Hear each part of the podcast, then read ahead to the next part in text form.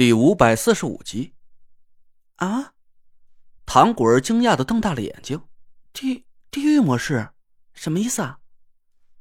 郭永哲冷哼了几声，脸色凝重了下来。九雄之地一段比一段难走，咱现在走的只是最舒坦的第一段，等到了后边几个地方，甭说是一天了，一个月能走完一段，都算咱运气好。切，又吓唬人！唐果儿不以为然的撇了撇嘴，满脸都是不信的神色。就这，哼，比爬个香山难不到哪儿去。就算是后边难走吧，又能怎么个难法？郭永哲让唐果儿给气笑了，眯着眼睛看着他。哎，我说唐小妞，你这脑子真是长在屁啊，长在脚后跟上了。你以为九雄之地是过家家闹着玩呢？抬抬腿就能走完了？到了地下沼泽和冰川那两段地方，一天能磨蹭三五公里都算运气好了，保不齐遇到凶险还得回头逃命呢。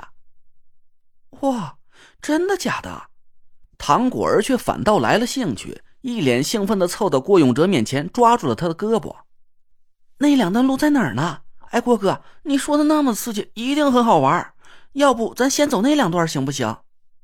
哎，去去去！郭永哲嫌弃的把唐果儿推开，唐果儿瘪着嘴看着他：“你就带人家去玩玩嘛，人家为了和你们一起来九雄之地，连全国巡回赛都放弃了。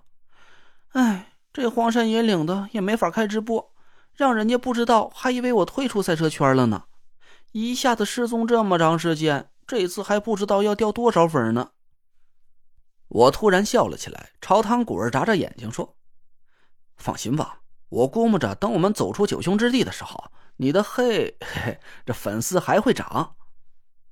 啊！糖果儿奇怪的看着我，为什么呀？我低头坏笑了几声，支吾了一句：“好，没什么。你又年轻又漂亮，车技又好，哪能消失几个月就掉粉啊？保不齐人家觉得你在闭关修炼什么赛车绝技，都期待你满血复活呢。”嘿嘿，这话倒对。谁让我是新生代美女车神呢？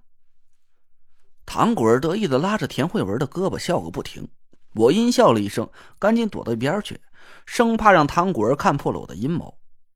其实，在出发到九雄之地以前，我就已经给宁敏做了一份策划，让他大张旗鼓的打出宁珂带伤上阵，中州双美即将在全国巡回赛场上一决高下的预热文案了。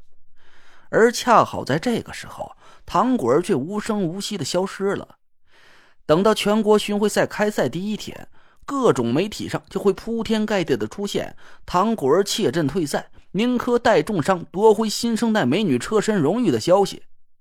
别管最后宁珂有没有拿到全国巡回赛的冠军，从结果上看，宁珂是稳稳当当的赢了唐果儿了，因为唐果儿怯场退赛了呗。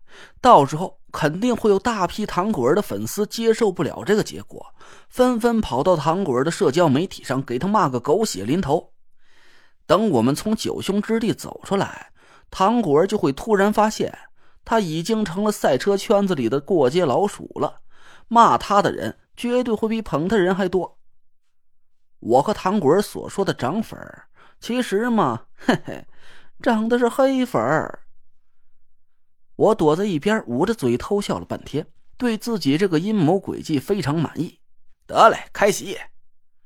郭永哲一拍巴掌，我们几个人顿时就一拥而上，七手八脚的举着树枝折成的筷子去抢石板上的美食。我嘴上虽然说着我不吃蚂蚁，但明人不说暗话，那天晚上还真没谁比我吃的更多了。一开始我对这种奇怪的食材还真是有点怵头。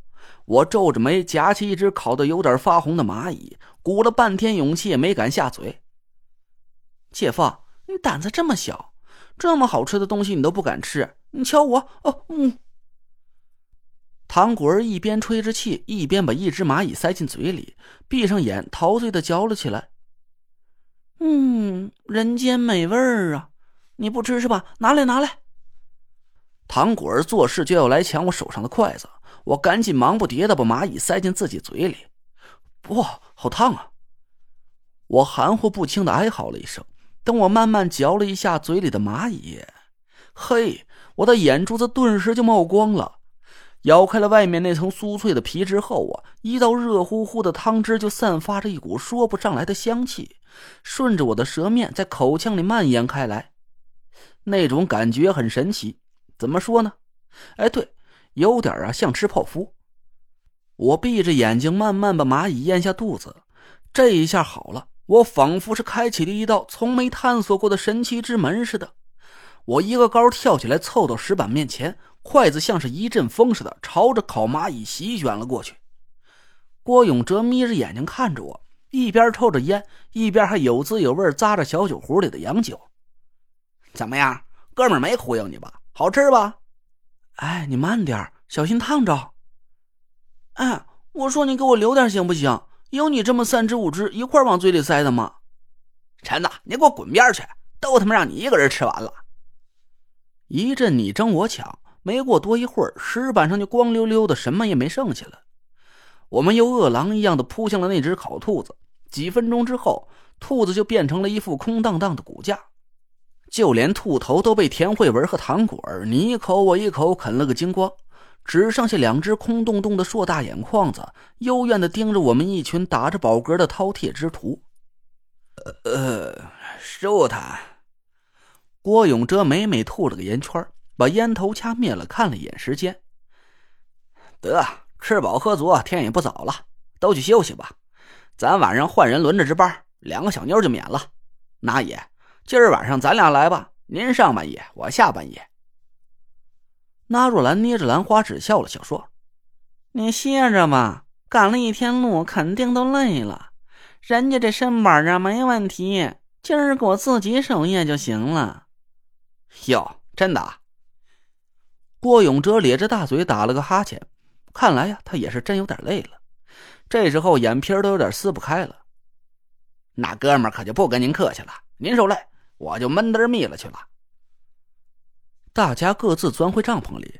这时候我们刚吃了一肚子高蛋白，身上热乎乎的，我也没觉得夜晚的山风有太冷冽。这种吃饱了就睡的生活真是太惬意了。我很快就放松了脑子。耳朵里隐隐传来远处昆虫的鸣叫声和郭永哲震耳欲聋的呼噜声。我的天，这家伙打呼噜怎么跟打雷似的？我简直感觉身子底下地面啊都随着呼噜声有规律的震动着。我翻了个身，捂着耳朵，慢慢的，我的眼皮也越来越沉重，迷迷糊糊的也开始发出了均匀的呼吸声。咔。突然，一声细碎的脆响传进我的耳朵里，我猛地睁大了眼睛，睡意一下子全都消散了。呼啦！帐篷外面的篝火突然一暗，我猛然警觉了起来，背后的汗毛一根一根的倒竖了起来。